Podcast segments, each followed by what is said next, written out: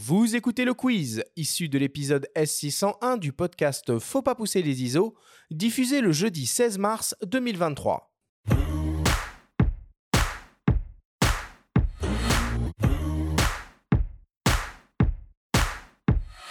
Louis, je le rappelle, le principe du quiz est très simple. Nous avons reçu des questions de la part de nos auditeurs qu'ils t'ont posées via notre compte Instagram en lien ou non avec le sujet de cette émission. Nous en avons sélectionné quelques-unes et tu vas avoir seulement 30 secondes et pas une de plus pour tenter d'y répondre le plus clairement possible. As-tu bien recompris la consigne, Louis? Oui, oui, 30 secondes.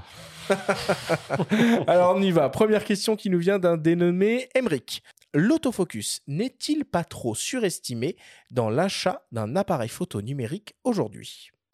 Bah, L'autofocus, il est même plus tout. Euh, c'est même plus qu'il est surestimé ou, ou sous-estimé. Vous achetez un appareil photo numérique maintenant, euh, un appareil récent, il est euh, l'autofocus, il est prépondérant. C'est un système. Vous allez allumer l'appareil photo, il va faire le point très très très très rapidement et vous allez lui dire ah ouais. Là, si vous venez du monde du réflexe ou des vieux hybrides, vous allez dire mais c'est euh, phénoménal à quel point c'est impressionnant. Et du coup, au bout d'un moment, on n'arrive plus à s'en dissocier. C'est une des parties intégrantes à l'appareil photo. C'est qu'il n'est pas surestimé, c'est que c'est peut-être euh, un des premiers critères. Ah, mais je la trouve intéressante la question. Moi, je Bien trouve qu'elle est surestimée, ouais, parce que finalement, il y a des appareils aussi. Enfin, je, suis un- je reste un grand fan du GR3 par exemple de Ricoh et, et je l'utilise pas pour son autofocus typiquement. J'utilise même principal avec le mode snap euh, dont on- n'a Mm. pas parlé. On aurait pu en parler. euh, Pensez à tous les Euh, aussi. utilisateurs de M11. ou, ou de l'hyperfocal ou, ou- ou la photo au télémètre, la photo de rue au télémètre. euh, voilà, donc euh, trop surestimé, je suis assez d'accord. Enfin, moi, j'aime bien, bien la question en fait. Ah, ça dépend si. Alors, c'est dans l'achat d'un appareil un peu récent. C'est enfin, rare de trouver des appareils qui n'ont plus d'autofocus performant, Ah, à part voilà. aller chez des, du Leica. Et même chez Ricoh, si demain ils te sortent le GR4 et que d'un coup bah, l'autofocus est phénoménal, tu diras ouais, mon GR3 finalement, bon, euh, Certainement. remiser quoi. Certainement, mais finalement, euh, de savoir que l'un va faire la mise au point sur les ailes du papillon, etc. Bon, je trouve que on commence à être dans le, le tatillon euh, Allez. et superficiel. Quoi. On continue. Deuxième question qui nous vient de René. Pensez-vous que l'autofocus du Z9 sera décliné sur les prochains modèles Nikon Et il précise le Z8, le Z6 et le Z7 Mark III. Il va y avoir un Z8. Moi, je J'étais pas au courant. Alors, euh, Z7 Mark III. Z7 Mark III. Alors, euh, a priori, ça, on en parlait plus tôt dans l'émission, ça a tendance à ruisseler, effectivement. Après, est-ce que toutes les améliorations qui sont disponibles dans le Z9, qui est quand même un boîtier à 6000 euros pour le sport, pour la vidéo, pour tout ça, tout ça, ça va être décliné sur des appareils plus modestes? Pas forcément tout, mais a priori, il n'y a pas non plus de raison pour qu'ils brident sensiblement leurs futurs appareils, parce que le Z8, ça va être quand même un appareil très haut de gamme. Après, est-ce qu'ils seront aussi réactifs? Je suis pas sûr. Ou aussi radicaux, c'est-à-dire supprimer l'obturateur. That is the question. Affaire à suivre. Troisième question qui nous vient d'un dénommé Romain. Que penses-tu du changement d'autofocus chez Panasonic et pourquoi seulement maintenant? Alors, le changement d'autofocus chez Panasonic, c'était attendu depuis assez longtemps. On est quand même très satisfait de le voir arriver puisque c'était euh, un peu leur, euh, leur principal euh, retard par rapport aux autres constructeurs. Et ils font ça plutôt de, de très bonne manière. Alors, pourquoi ça a pris autant de temps? Pourquoi ça arrive maintenant? Est-ce qu'ils avaient un stock invraisemblable de capteurs avec euh, uniquement la détection de contraste et ils voulaient pas implémenter la correction de phase, que ça coûtait trop cher à changer? Ou est-ce qu'ils avaient un vrai retard euh, technique euh, de- dedans? On on sait pas vraiment, mais le fait est que maintenant ils ont rattrapé le retard.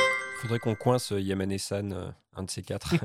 Non, mais c'est une, vraie- c'est une vraie question. On se demande souvent ah oui, euh, bah pourquoi est-ce que ils ont. Alors des fois, on est, les gens font ça aussi dogmatiquement. On est surtout quand on vient du Japon, on est très bloqué sur quelque chose et on, on s'y accroche mordicus Oui, jusqu'à ce qu'on enfin, change. Des fois, nous, on, on- on sous-estime pas un peu les contraintes et enjeux industriels euh, qu'il y a derrière le développement de tous, ces, euh, de tous ces magnifiques produits. Mais ça, ils ont peut-être acheté des centaines de millions de capteurs avec détection de contraste et qu'il fallait les écouler. Et le temps qu'ils les écoulent, On ne sait pas, on sait pas. Quatrième question qui nous vient d'un dénommé Benjamin. Donc pas Benjamin Favier, pas Benjamin Tantôt, un autre Benjamin. Je suis perdu dans tous les modes autofocus. Aidez-moi. Alors, ça dépend vraiment de votre utilisation. Mais si dans le, 30 secondes, mec. dans le but, c'est de suivre les sujets actuellement, il faut se reposer sur l'autofocus en continu, avec une détection euh, des yeux et des visages des humains. C'est un peu le format par défaut des appareils photo modernes. Et si vous voulez vraiment plus prendre votre temps, que vous voulez pas vous laisser embêter par tous ces suivis, il faut rester en autofocus ponctuel et faire des natures mortes, faire des paysages. Et là, vous pouvez très bien vous en sortir. Mode Mais- AFS, autofocus ponctuel, ça. cadrage, décadrage, il n'y a pas de problème. One shot pour les canonistes.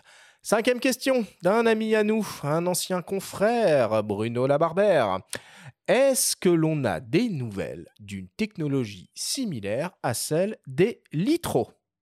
Je sais pas ce que c'est. Alors Louis sèche sur le litro. Benjamin, est-ce que tu veux prendre la suite?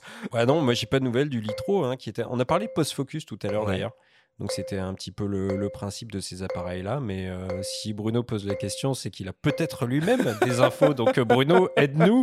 On est perdu. Alors le litro, hein, c'était un appareil qu'on appelait pléno- plénoptique, hein, je crois. Absolument. Un, un Ouais. truc comme ça, donc il y avait plein de, de modules photo, hein, finalement, comme sur Allez, un je, vois très, smartphone. je vois très bien ce que c'est maintenant. Mais effectivement, non, j'ai aucune et, nouvelle. euh, et qui permettait euh, justement de pouvoir gérer et la mise au point et le bokeh a posteriori en post-production. bon, voilà, ah, on verra, on verra, on verra.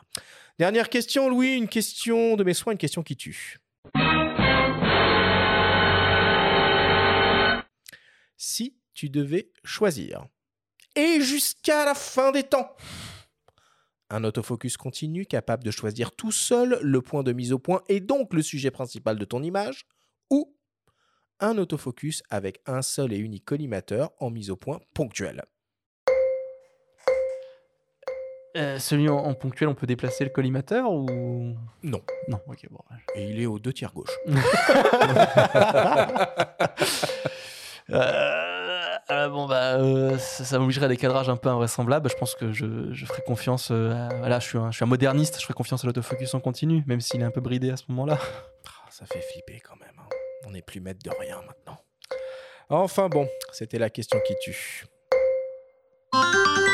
On conclut le quiz là-dessus.